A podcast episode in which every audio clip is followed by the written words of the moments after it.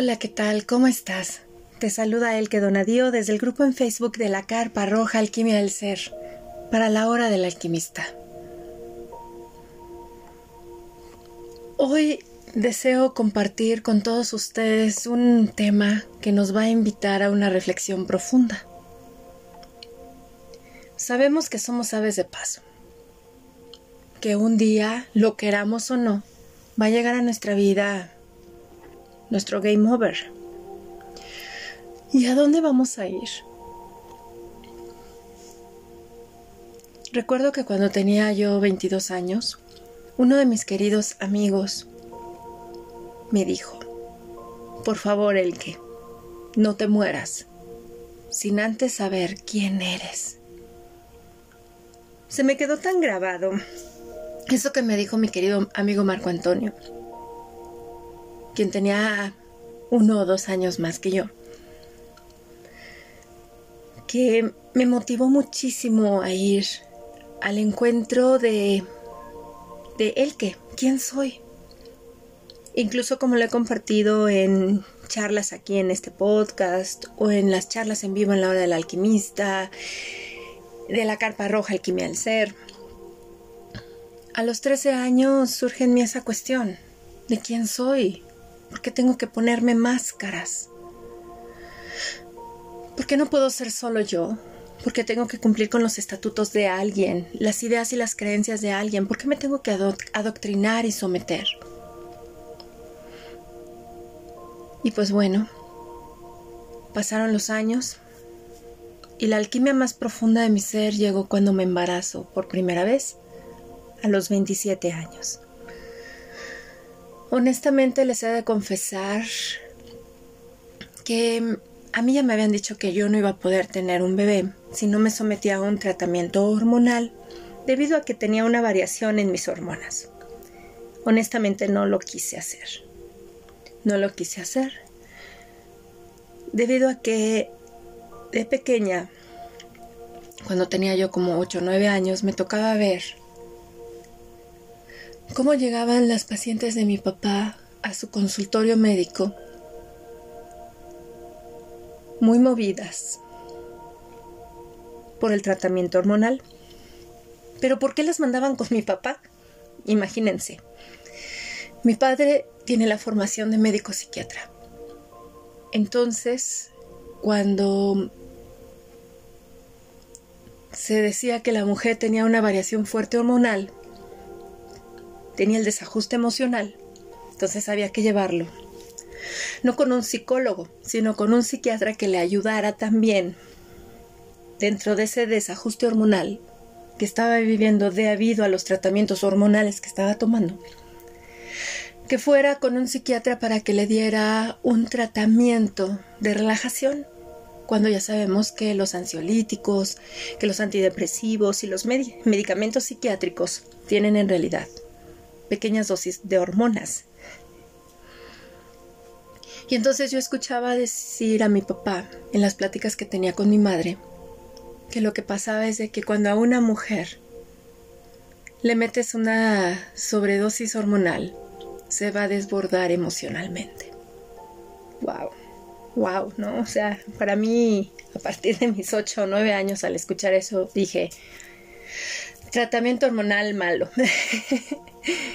y sobre todo al escuchar a mi papá que decía es que luego hacen tratamientos con anfetaminas o tienen sus tratamientos em, anticonceptivos y no se, no se ponen a ver el perfil hormonal de la mujer y su sensibilidad en el sistema nervioso central, entonces esto las va a mover.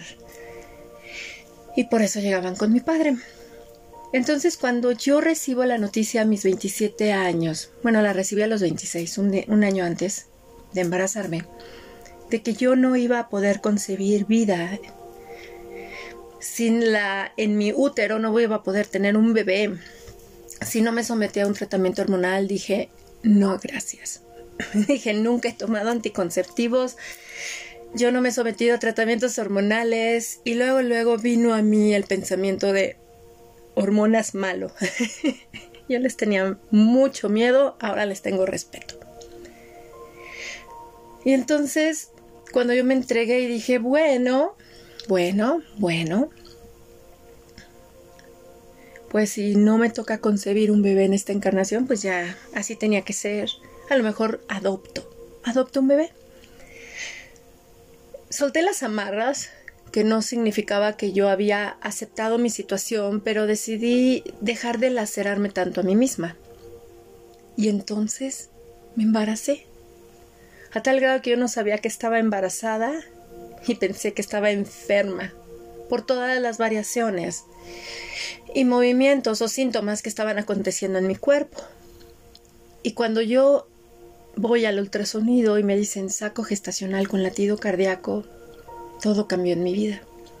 Y entonces lo vi como una oportunidad que estaba yo recibiendo de Dios, el universo, dale el nombre que quieras, con el que tú te sientas cómodo, para poder ser madre de un humano, ¿no? Poder acompañar a un humano en su viaje a través de esta tierra. Y cuando nace mi hija y la tengo en mis brazos, al verla, porque claro, te embarazas, sientes y es hermoso, o sea, es una experiencia impresionante y más cuando te adentras a observar la perfección que hay en el diseño de nuestros cuerpos humanos, te maravillas. Pero en el momento en el cual yo la cargo por primera vez en mis brazos, una vez que ha nacido, sentí miedo y dije, ¿qué le voy a dar? Soy todo un desastre, no tengo nada bueno que darle. Y entonces dije, ya sé que le voy a dar a mi hija, la voy a proteger de mí misma, la voy a proteger de mí. Y así es como dio inicio al camino que he llamado alquimia del ser, desde hace 15 años. Y recuerdo muy bien que se me hizo más fuerte mi deseo de darme cuenta de mis máscaras, como lo escribí a mis 13 años. Vino a mi mente mi amigo Marco Antonio, que me dijo, no te mueras sin conocerte. Yo dije, quiero conocerme. Y después, en el año 2014, recibí otra semilla de alquimia. La recibí por parte de la hermana de mi abuelo materno. Ella es una mujer que está muy adentrada en el mundo de la teosofía. Por ella conocí a Blavatsky y ella me dijo, hija, recuerda que familia es sinónimo de karma. Qué bueno que mantienes la distancia con los familiares. En ese momento yo no entendía mucho, no entendía muchísimo qué me estaba diciendo mi tía, pero agradezco no haber desechado la semilla que llegó a mí. Familia sinónimo de karma. ¿Por qué? ¿Por qué la familia es karma? Y entonces continuó mi búsqueda. Antes, en el, bueno, mejor dicho, en ese mismo año, en el año 2014, mi hija menor a sus cuatro años, en agosto de ese año me dijo, mamá, sufres mucho porque tienes mucho ego. Te crees mucho tu ego. Y recuerdo que en ese entonces ella quiso que compráramos un libro que se llama Los secretos de tus angelitos de la guarda, escrito por Maite Fernández Guerrero, en donde precisamente se habla del diablito ego perdón, del diablito ego y del angelito de la guarda. Y recuerdo que mi hija me dijo, necesitas ir a tu corazón, mamá. Te voy a enseñar a hacer la meditación de tu corazón. Fue algo tan alquímico, ¿saben?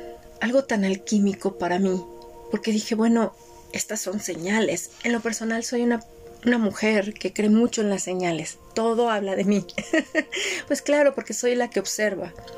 Y todos somos los observadores y a través de nuestra observación afectamos lo que observamos, incluido nosotros mismos. Por eso el concepto que tenemos de nosotros mismos lo vamos a ver reflejado afuera, en el concepto que tenemos de los demás. porque con la vara que nos medimos a nosotros, de ideas y creencias, medimos a todos. Nunca los recibimos, siempre los estamos pasando a través de nuestro velo. Y es por eso que ahora deseo compartir con ustedes esta reflexión de la alquimia de nuestra historia personal, sanando el karma familiar. ¿Cómo llegué a todo esto? ¿Cómo llegué? Independientemente de que en nuestra vida se van presentando senderos a través de los cuales vamos a, vamos a estar recibiendo semillas de alquimia para nuestro ser. La utopía es necesaria para seguir adelante, porque significa que no estoy satisfecho con el que con lo que está pasando. Y empezamos claro a observar todo desde el mundo de afuera hasta que la alquimia nos lleva al mundo de adentro. Y entonces es algo muy grandioso, porque en el afán de entender el personaje que soy, el que donadío, tuve que aceptar ese personaje desde su historia personal, lo, validar todo lo que el que donadío ha vivido y experimentado desde el útero de su madre hasta la fecha. Y esto me llevó a hacer los trabajos dentro de la comunidad de One Blessing, de Miranda Gray, participando en las, en las meditaciones de bendición mundial del útero, en donde se trabaja con un propósito en especial, alquímico en cada una de las bendiciones. Y precisamente en octubre del año pasado en la bendición mundial del útero donde trabajamos con nuestro linaje femenino materno, yo decreté que mi abuela materna me daba la libertad de ser la mujer que yo quería ser. Y fue algo mágico. ¿Por qué? Porque al estar trabajando con la historia personal que tengo, dije, aún hay más. o sea, aún hay más. Porque yo no soy hasta ahí. O sea, sí, ya hice las ancestras. Este, ok, mi abuela materna ya no vive. Mi abuela en esta encarnación, en mi vida que encarno ahorita, era de origen austriaco. Llega a México debido a la Segunda Guerra Mundial, junto con sus padres, y conozco una parte de la historia de ese lado de mis ancestros. Pero en realidad me llegó una angustia, un vacío tan grande, ¿saben? ¿Por qué? Porque yo decía, se muere mi mamá y ya se acabó todo. O sea, no tengo familia en Austria, ni en Hungría, ni en Alemania. Yo dije, ¿hasta dónde llega la raíz del que donadío? Y entonces algo que también estuvo muy presente en mi vida es que yo era muy hipersensible, utópica e idealista. hasta que hasta me llegaban a decir que mi debilidad eran mis emociones, ¿no? Y entonces yo empecé a echar todo eso en mi caldero, como menciono, ese caldero en donde cocino mi vida, mi existencia. Y yo dije, bueno, pues si soy hipersensible, si soy una persona con una sensibilidad a flor de piel, pues me voy a permitir ser la mujer que mi abuela me da permiso de ser. Porque las máscaras solo nos llevan a cubrirnos de apariencias, a no ser nosotros mismos. Bueno, y entonces esto me llevó a recordar que precisamente en el año 2019 llegué a escuchar aquello que dicen o el término de las personas altamente sensibles, las paz. En ese año leí, pero como se enfocaba mucho en términos de psicología, yo dije, no, pues todos somos altamente sensibles, ¿no? Porque leía a Karina Segers de, de Bale, su libro de personas altamente sensibles, también Ted Seff, en su guía para las personas altamente sensibles, entrega varias semillas. Leí a Silvia Harke, personas altamente sensibles. Y claro, a Elaine Aron, el don de la sensibilidad. Y dialogando con mi esposo le decía, bueno, pues entonces es que todos somos altamente sensibles, ¿no? Porque se asocia sensibilidad con emocionalidad. Pero yo dije, al hablar de este tema con más personas, pues todos querían ser altamente sensibles. Y yo le decía a mi esposo, pero es un monstruo. O sea, si yo me lo pudiera quitar, se lo regalaría a quien quisiera. Incluso recuerdo que eso yo le llegaba a decir a mi hermana menor cuando me decía o me comentaba acerca de qué padre el poder sentir y ver tantas cosas. Y yo le decía, es un maleficio. ¿Por qué? Porque yo desarrollé gentefobia. o sea, estar en lugares muy cerrados, absorbía las emociones de otros Ay, no, pero yo decía, yo no lo quiero ver solo desde una ciencia psicológica occidental, quiero entenderlo más. Y entonces, debido a ello, encontré unos estudios que me realizaron en el año 2011 precisamente acerca de mi sistema nervioso central y todo se devino a raíz de una radiografía que me toman de la espalda y ven cómo estaba mi columna, porque presento, eh, están rectificadas las vértebras de mi cuello, cuarta, quinta y sexta. Tengo una escoliosis en la parte alta de la columna y una lordosis en el área de eh, sacrolumbar. Y entonces, al, al momento en el cual empiezo yo a tener como alteraciones en las funciones motrices de mis manos y de mis, de mis piernas. Tuve una pequeña parálisis facial del lado izquierdo, pues los médicos dijeron en ese entonces, 2011, que yo estaba recién en mi segundo posparto de mi segunda hija, dijeron pues vamos a irnos al sistema nervioso central, vamos a ver qué descubrimos ahí. Y entonces me hicieron electromiografía, resonancia magnética, y los médicos encontraron variaciones en los impulsos de mi sistema nervioso central. Y precisamente el médico que hizo la electromiografía me lo explicó en términos de energía, de electricidad. Y lo que pasaba es de que luego yo tenía unas descargas eléctricas muy grandes que fundían como mis terminales nerviosas. Y entonces yo necesitaba hacer un fortalecimiento de mi sistema nervioso central porque poseo mucha energía eléctrica de absorción. Yo no entendía nada de eso, soy honesta. El traumatólogo, no, no era el traumatólogo, porque también me había un traumatólogo. El neurólogo, lo único que me dijo fue aceptación. Esto tú eres y tienes que aprender a vivir de manera consciente con esto. Ya lo has, ya así naciste. Hay unas variantes, sí, por esto y esto y esto, pero tienes que aceptar que ese es tu cuerpo. Wow. Entonces, Después de la bendición de útero de las ancestras de octubre del año pasado, 2021, se conjuntó todo eso entre que, o sea, como que las semillitas que fueron sembradas en distintas etapas de mi vida empezaron a florecer. Desde el momento en que dije, mi abuela materna me da la libertad de ser la mujer que quiero ser. ¿Por qué? Porque recordé a mi amigo que a los 22 años me dijo, no te mueras sin saber quién eres. Recordé a él que de 13 años que dijo, vive sin máscaras.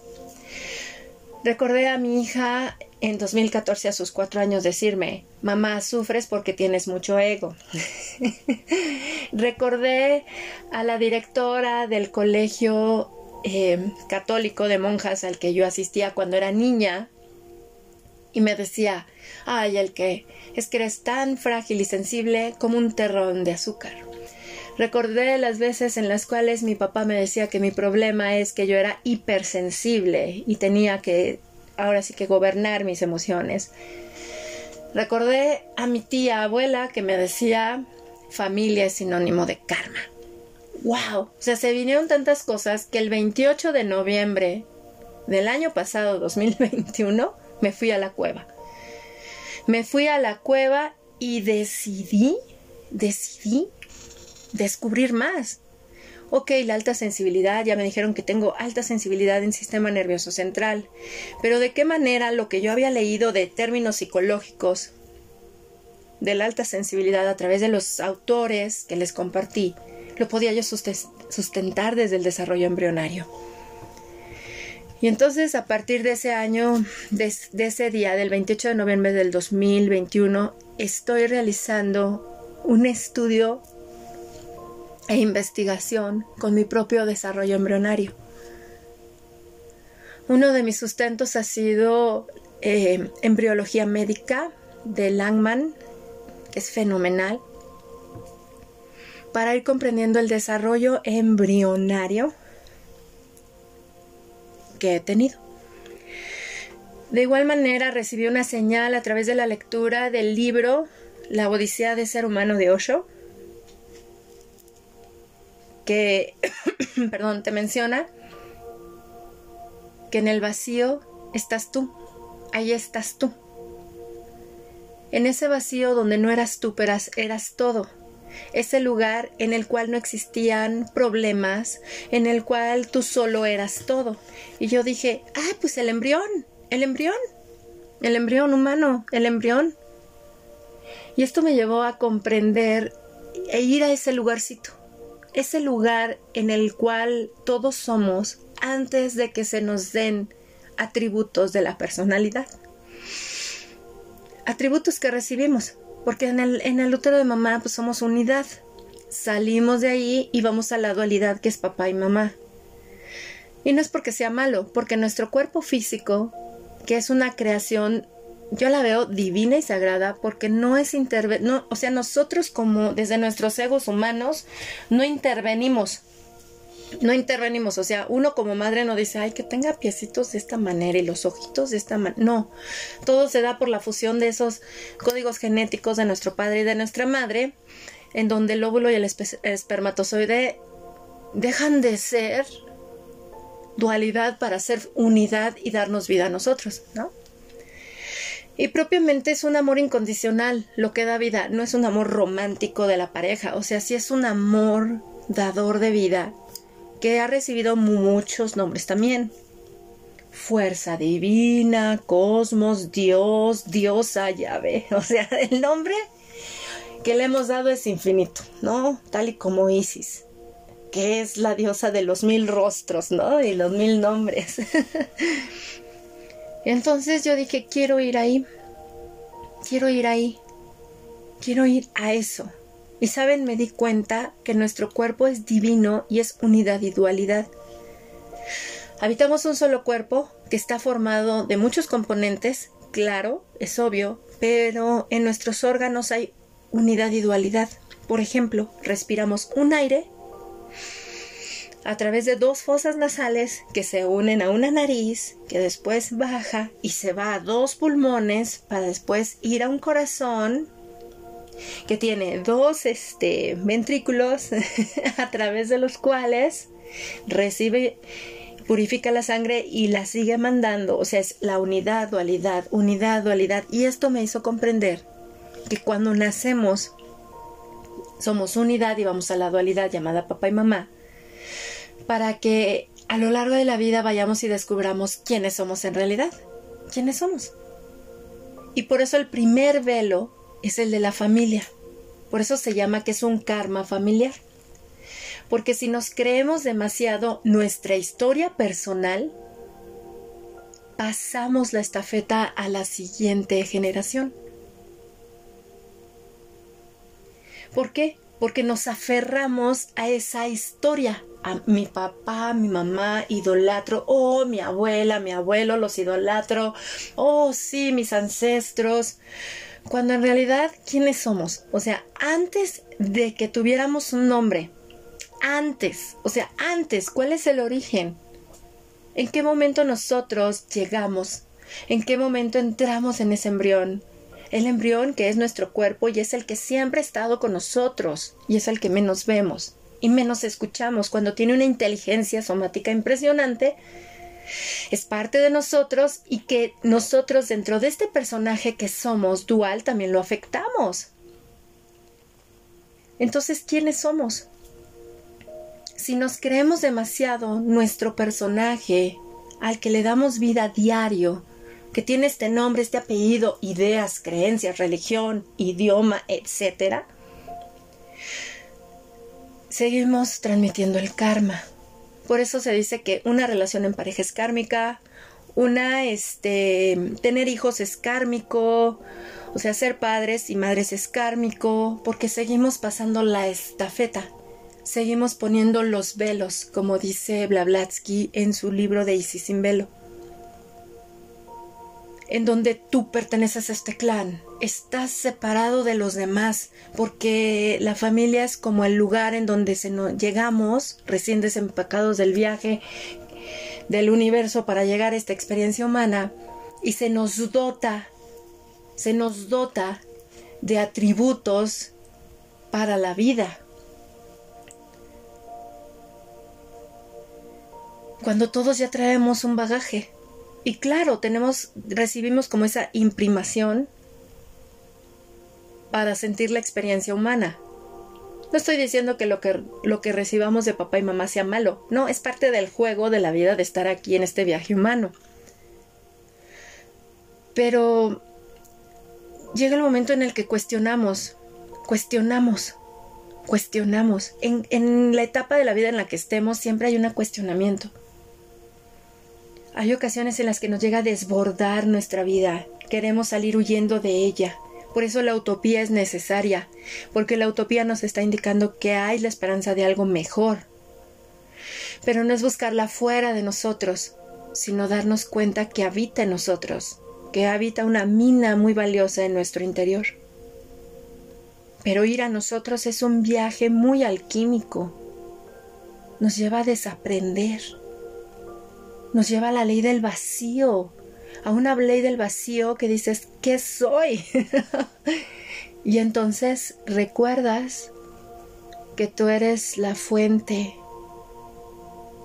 que tú eres el creador y lo creado, que tú eres tu máxima creación, que tú eres la única persona que ha estado escribiendo su vida y se la ha estado reafirmando porque no se escucha a ella, no te escuchas a ti mismo, sino que escuchas mucho, por ejemplo, por eso se dice que familia es karma, porque al estar ahí se nos está reafirmando a través de los conceptos que tienen de nosotros, papá, mamá, hermanos, tíos, primos, tías, etcétera, abuelos, se está reafirmando el personaje, el avatar que, con el que jugamos el juego de la vida con frases como, ay, siempre ha sido así, ay, no es que desde chiquito, y asegura la familia, tus padres, tus hermanos y todo, que te conocen a la perfección.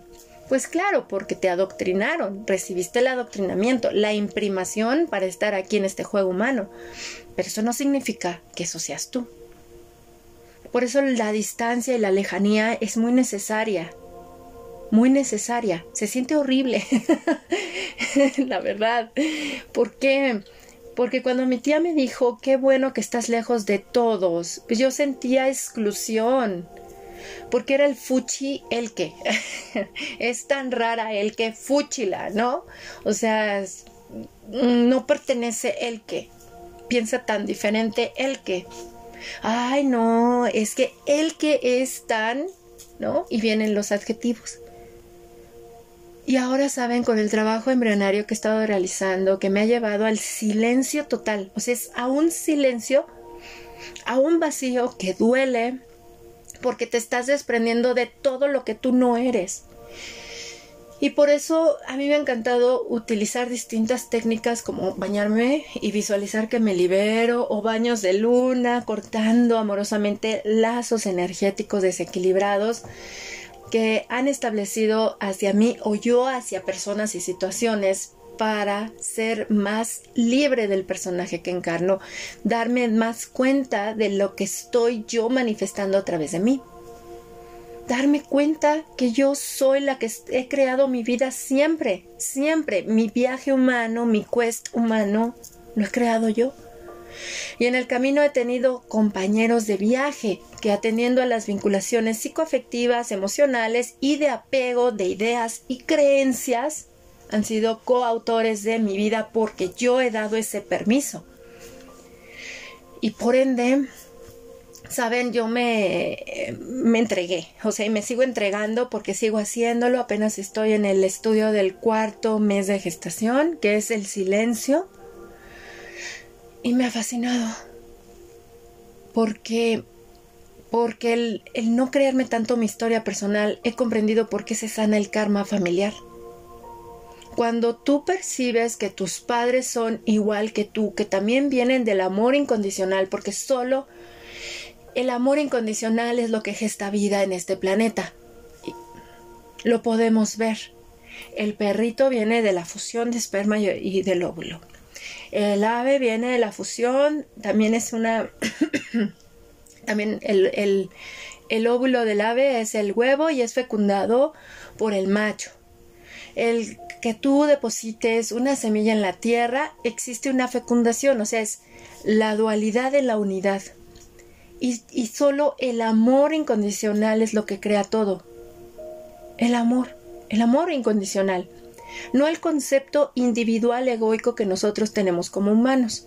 No, ese es muy condicionante.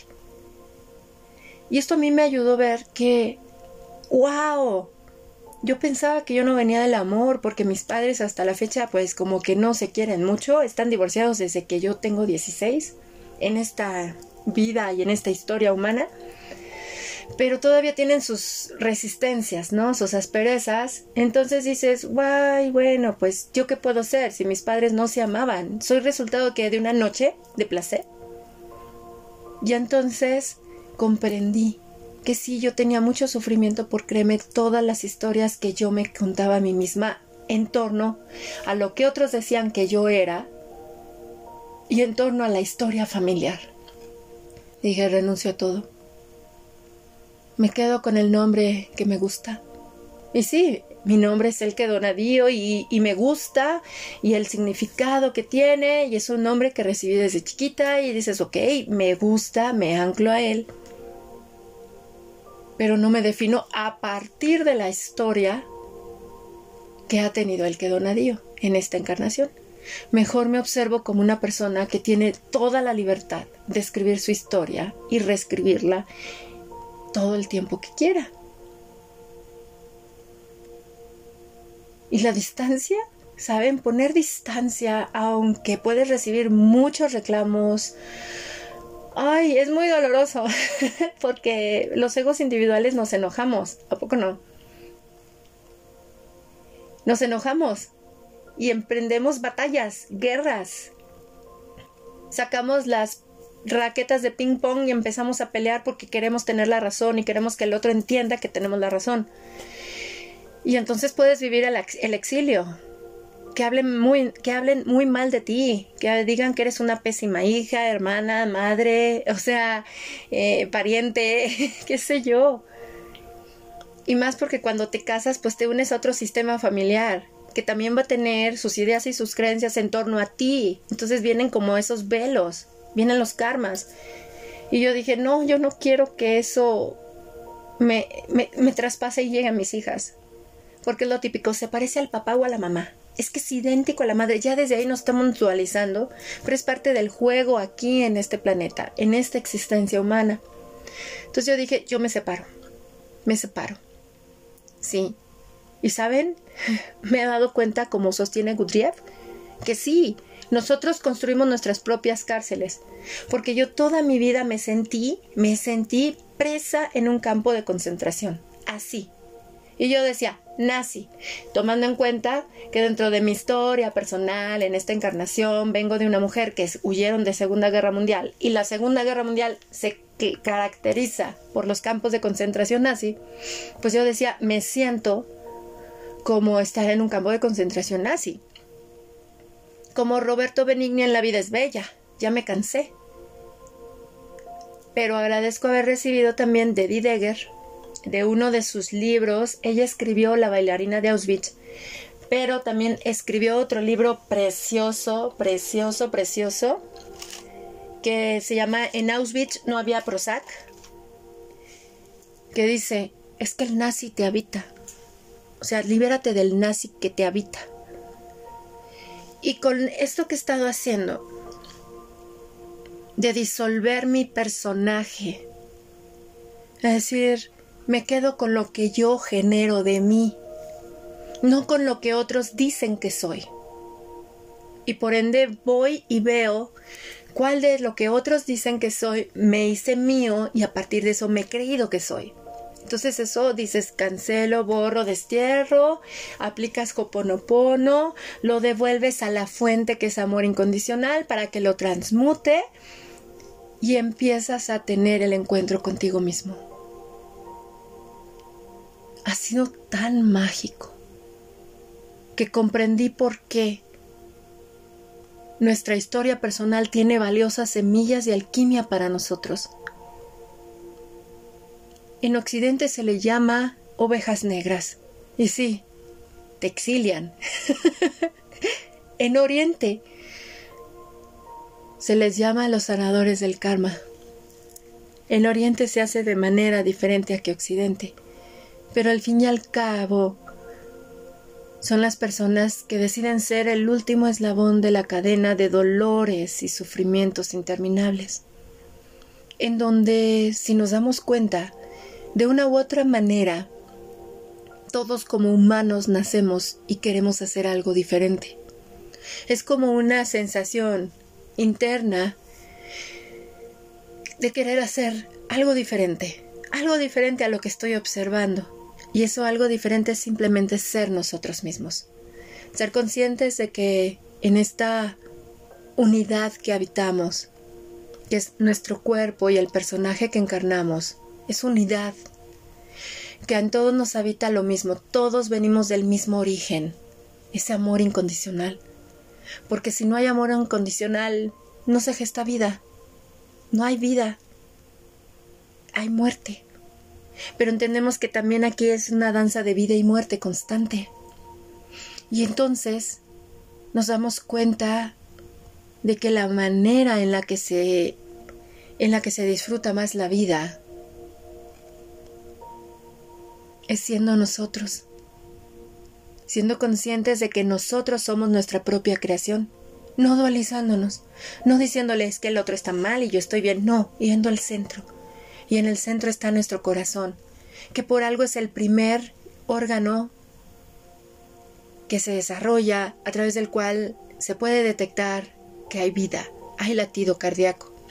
Y saben, me maravillé aún más cuando observé que en el desarrollo embrionario está, están los planetas que rigen nuestra carta astral. Y que el desarrollo de nuestros órganos a partir de la molécula Headhod, que es el desarrollo de nuestros órganos internos, es, es tan maravillosa porque va en espiral desde el centro del corazón hacia afuera en una espiral, en una espiral que nos va a recordar, incluso ahí, nuestro signo solar, nuestro ascendente, nuestro signo lunar y las distintas 12 casas de la carta astral, porque tenemos internamente en nuestro desarrollo embrionario 12 puntos de desarrollo muy importantes y vitales que le van dando paso a nuestra evolución, porque nuestro ADN cambia todo el tiempo. Esa molécula Hedgehog sigue activa en nosotros, es la que hace que nuestro cuerpo crezca y evolucione. Nuestros cambios hormonales son cambio y evolución, pero nuestro sistema de ideas y creencias es el que lo limita. El sistema de ideas y creencias a partir del cual todo definimos por nosotros y a los demás. Nuestra dualidad es unidad, nosotros tenemos la libertad de escribir nuestra historia, no creérnosla, es una historia. Por algo viene el ciclo de la muerte. La muerte es una es real, pero es la muerte de nuestro personaje. Por eso a lo largo de la vida tenemos muertes simbólicas a través de los distintos cambios hormonales que vivimos, los duelos y las experiencias de vida. Tenemos muertes simbólicas que nos están avisando que ya llegó a un renacer, una nueva etapa en nuestra vida.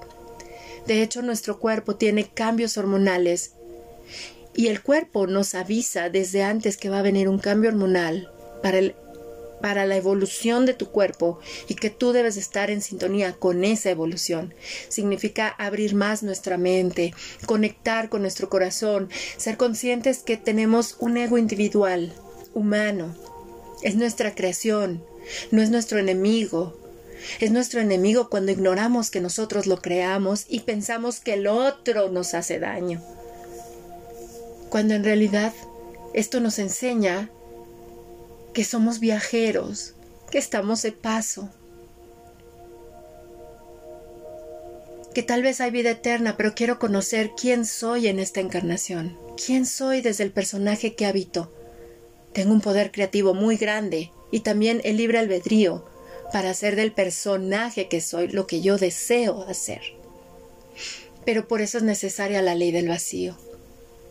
Aislarte, estar contigo, guardar silencio porque estamos tan acostumbrados a nuestra energía masculina que va hacia afuera, que es nuestro ego individual, el personaje, el avatar que encarnamos, que es el que está tanto afuera, que requiere, si en realidad deseamos conocernos y conocer al otro, requiere que vayamos hacia adentro, al silencio, para desarrollar el arte de escuchar desde el corazón, no desde la mente que interviene todo y juzga todo. Es algo maravilloso, porque entonces desde no reacciono, no opino, no hablo, ni siquiera reacciono, cuidado con mis gatillos egoicos que pueden ser lo que es injusto para mí es justo para el otro. Yo soy consciente de que yo le doy vida a las raquetas de ping-pong, a la pelota de ping-pong y por querer tener la razón peleo con el otro. Cuando en realidad sabes que cuando nos abrimos, nos abrimos y nos permitimos recibir al otro como un viajero igual que tú, igual que nosotros, que tiene su propia visión del mundo y está bien que no sea la tuya, pero no la tienes que juzgar, solo recibes lo que ha sido su experiencia de viaje, sin tomártela personal, sin tener que reaccionar. Créeme que se conectan los viajeros desde el corazón, nos conectamos desde el corazón y entonces lo que el otro nos comparte, nosotros decimos, ahí hay una semilla. ¿Por qué? Porque cuando nos damos la oportunidad de ir más allá de nosotros, de observar que nosotros somos el creador de nuestra vida todo el tiempo, de este avatar que encarnamos, vemos al otro como un desconocido. Incluso lo podemos poner en práctica desde nuestros hogares, desde la familia que hemos formado. Así nosotros sanamos el karma familiar. Ya no se repite lo mismo decirle al otro yo te conozco y lo juzgas y lo criticas, no. Sino a, mí lo que me ha servido es verme como una incubadora de mis hijas. Yo soy la fui la incubadora de mis hijas. Para que llegaran aquí y solo es acompañar, no intervenir con la crianza de ideas, creencias, sino acompañar híjole, esto me ha dado, me ha ayudado muchísimo para observar todo el intervencionismo que existe en nuestro juego de vida.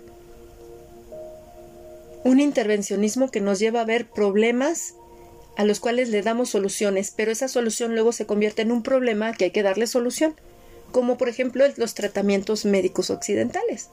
Te duele la cabeza, tómate esto, pero te puede afectar también a estos órganos o puedes tener reacciones alérgicas. ¿Te das cuenta? Es una solución que trae un problema y una solución es como, como el sinfín. Es como el sinfín, ¿no? El sinfín. En donde pues cada quien decide qué hacer con su, con su viaje, ¿no? Pero cuando te das la oportunidad de ir más allá de ti, wow, si percibes al otro de manera tan diferente, ¿por qué? Porque entonces tu visión se enriquece, y al hacerlo desde la casa, ¿qué estamos sembrando? ¿Qué estamos haciendo con la humanidad? Qué bonito, ¿no? ¿Por qué? Porque si aceptamos la diversidad y que somos diferentes desde nuestro hogar, nuestros hijos cómo van a ir afuera, aceptando la diversidad, no tomándose nada personal, no sintiendo que tienen que tomar bandos, ni bueno ni malo, sino simplemente van a observar que en realidad lo que aquí se gesta es el amor. Y, no juzgar a los libros por su portada, no juzgar a las personas por los personajes que han decidido encarnar en esta vida, sino simplemente como en la película de Avatar decirle te veo. Y tampoco te vas a creer el sanador y el salvador del mundo y decirle al otro despierta, no, porque respetas el viaje del otro. Porque sabes que somos viajeros, que de repente nos encontramos interactuamos, luego seguimos nuestro viaje y a lo mejor nos volvemos a encontrar, nos vemos, nos saludamos, intercambiamos nuestros aprendizajes y seguimos. Y por eso créanme que en cada persona que se acerque los invito a que los escuchen desde el corazón. También fue un embrión igual que tú, un ser humano que también llegó de su unidad a su dualidad, que está en el mismo juego de la vida que tú. Y cuando lo escuchas aprendes un montón del otro. ¿Por qué? Porque al escuchar al otro desde tu corazón, te escuchas también a ti mismo. Cuando escuchamos al otro desde el corazón, despierta el maestro que nos habita. Como dice Blavatsky en Isis sin velo, el alquimista consumado es el que descubre que le habita el maestro. ¿Por qué? Porque vas a ti y sabes que para tener una visión más amplia, escuchando a los demás, desde la percepción que tienen el derecho de escribir su vida como deseen, porque es su viaje humano, vas a recibir valiosas semillas de alquimia para tu ser, que te conectarán profundamente contigo, con tus reflexiones. Y entonces escucharás la voz del Maestro que te habita. Esta es la alquimia de nuestra historia personal, amados compañeros de viaje. Yo antes decía que tenía gentefobia porque la alta sensibilidad, ¿no? Y la alta sensibilidad, ahora que he estado en este cuarto mes de gestación, observando de cerca cómo se va desarrollando el sistema nervioso central en nosotros, ya no siento que absorbo la energía de nadie, porque eran mis ideas y mis creencias las que me hacían que yo absorbiera a los demás. Ahora puedo estar en medio de mucha gente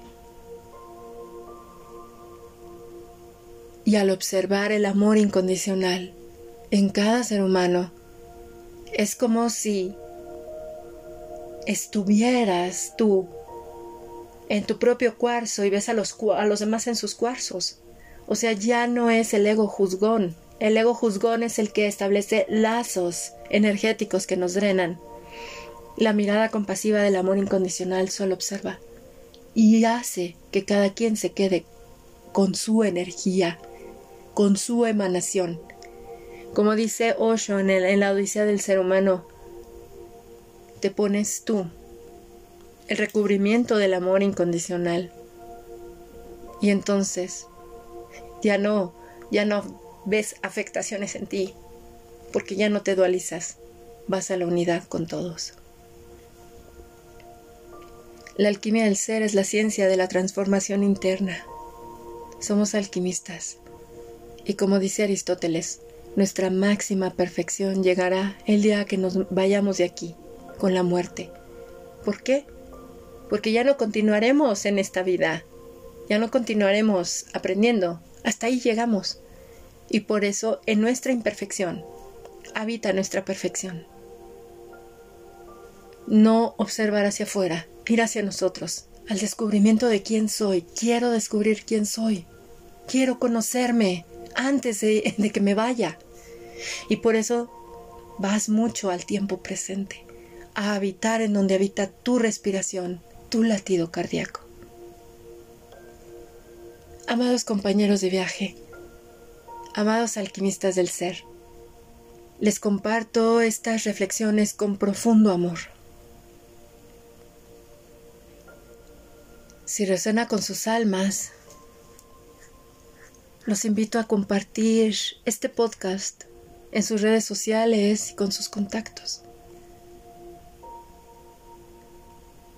Les agradezco por ser el viento que sopla las semillas para que lleguen a las tierras que tienen que llegar, a los corazones que deben albergar estas semillas y que a través del amor incondicional se rieguen, se humedezcan y florezcan. Si comparten este podcast en su red social, los invito a que lo hagan con el hashtag o numeral ser, para que construyamos una conversación en Internet. Gracias por ser el viento que lleva las semillas al destino que deben llegar. Gracias de todo corazón. De igual manera los invito, si resuena con sus almas, a integrarse al grupo en Facebook que tenemos de la Carpa Roja Alquimia del Ser, en donde compartimos charlas, meditaciones y posts repletos de alquimia. Mi nombre es el que donadío. Bendecida su existencia. Los abrazo con mucho amor desde México. Feliz viaje humano. Estamos juntos en eso. Estamos juntos en este viaje. Todos formamos una tribu humana, un hermoso mandala humano, que cada vez que nos volteamos a ver a nosotros mismos y deseamos ir al encuentro con nuestro ser, se ilumina cada vez más y más. Bendecida su existencia. Nos escuchamos pronto. Hasta luego.